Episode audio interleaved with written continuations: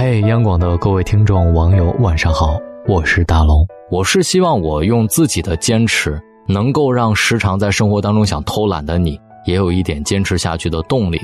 那么今天分享这篇文章，我就是想告诉你运动的重要性，特别是坚持运动的重要性。坚持运动会让你有哪些改变？小刘发到同学群里面一张照片，上面有五个人，是我们当年玩的最好的几个朋友。毕业一年。照片上的几个人不再是当年风度翩翩的少年，身材容貌走样，身体看着也没有之前精神了，明显多了几分沧桑和憔悴。一位同学在群里面调侃：“哎，那谁谁谁，你头发去哪儿了？”毕业之后，我们很少联系，对彼此的了解也只是浮于表面，知道他们从事什么样的行业，却不知道每天都在做着什么，经历着什么。每个人都很忙。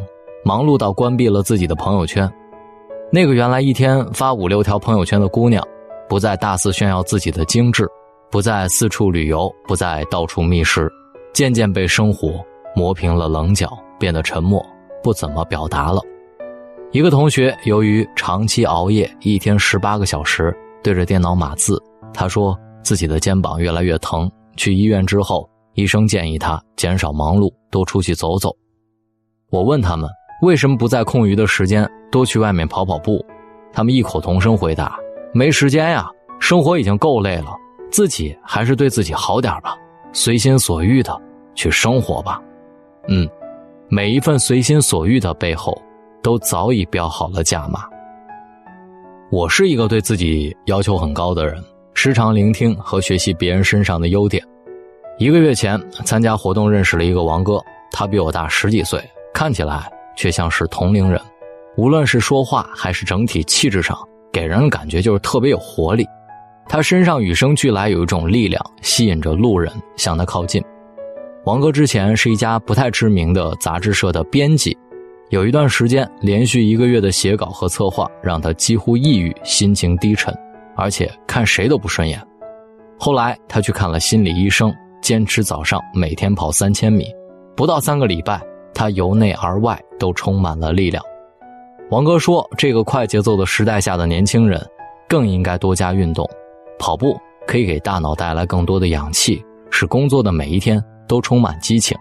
而且运动可以给我们带来快乐的情绪，改善压抑，舒缓压力。”十年过去了，王哥依然保持着当年的身材和容貌。这些年来，他兢兢业业，对待任何事情踏实勤奋。从当时的打工者到现在的总编辑，他特别感谢运动。正因为每天的坚持，让他拥有了一个自律的人生。这样的人生虽然经历了太多的痛苦和泪水，可是却收获了不一样的自己。之前在网上看到一个问题：坚持运动之后，你的生活发生了哪些变化？下面有近万条的评论，给我最大的感触是：运动给了我重生的机会。生活就像骑自行车，想要保持平衡，就要不断运动。是啊，坚持运动是我们最好的生活状态。我妈从小就在我耳边唠叨，平时要多注意身体，多一些运动，别像隔壁家孩子三天两头感冒生病。那时我不太理解，大冬天她为什么一定要让我走着回家。长大之后愈发明白，身为子女茁壮成长。拥有健康的身体是我们最大的底牌，坚持运动和自身事业发展息息相关，我深有同感。这些年来，我一直模仿我最喜欢的一位作家的生活方式，就是热爱运动加坚持写作加坚持读书。每天早起时，总会下意识的让自己多睡一会儿；跑步时，内心总有一个小人在说：“哎呀，你跑不动了，停下来吧。”包括你在健身房练器械的时候，哎呀，轻一点吧，凑合凑合行了。脑海当中总是跳出这样的负能量，太受罪了吧，咱们放弃吧。我很庆幸的是，挣扎了好些天，正面角色最终战胜了所有的负面情绪。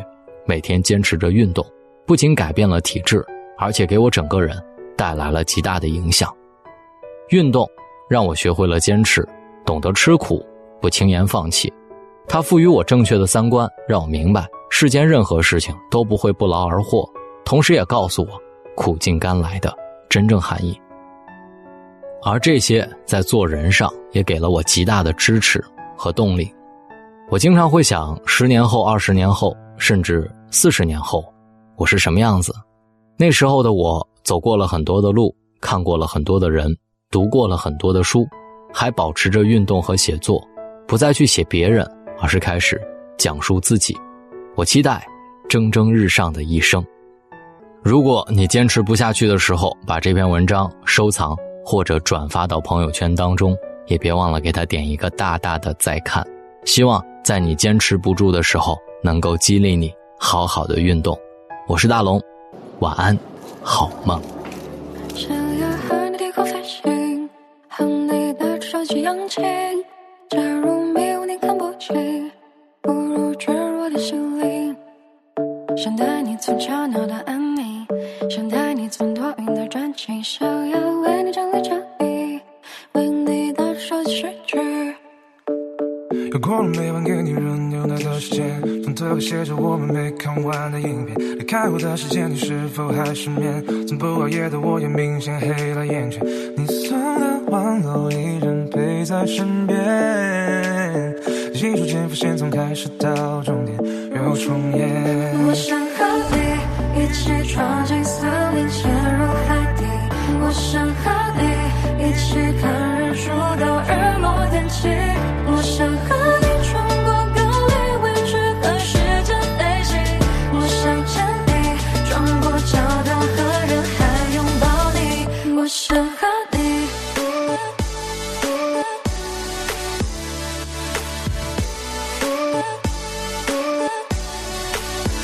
我想和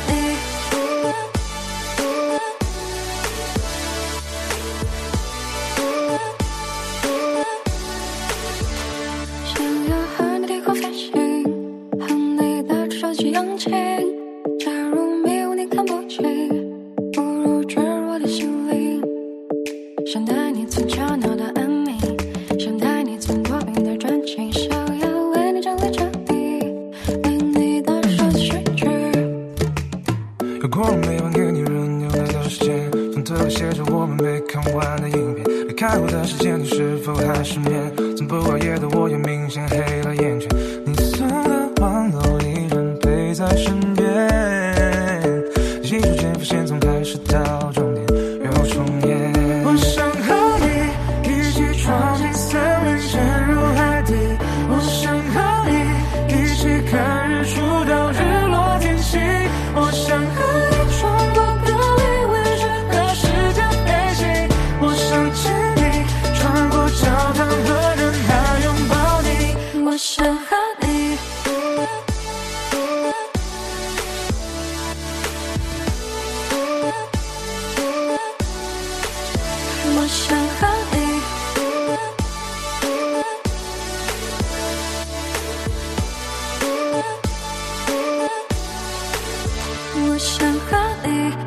在路过那家咖啡店，熟悉又陌生的地点，驻足希望你的身影会出现。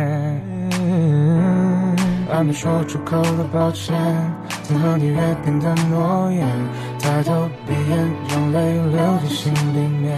我想和你一起闯进森林，潜入海底。我想和你一起看日出到日天气。我想和你穿过格林威治和时间飞行。我想牵你穿过教堂和人海拥抱你。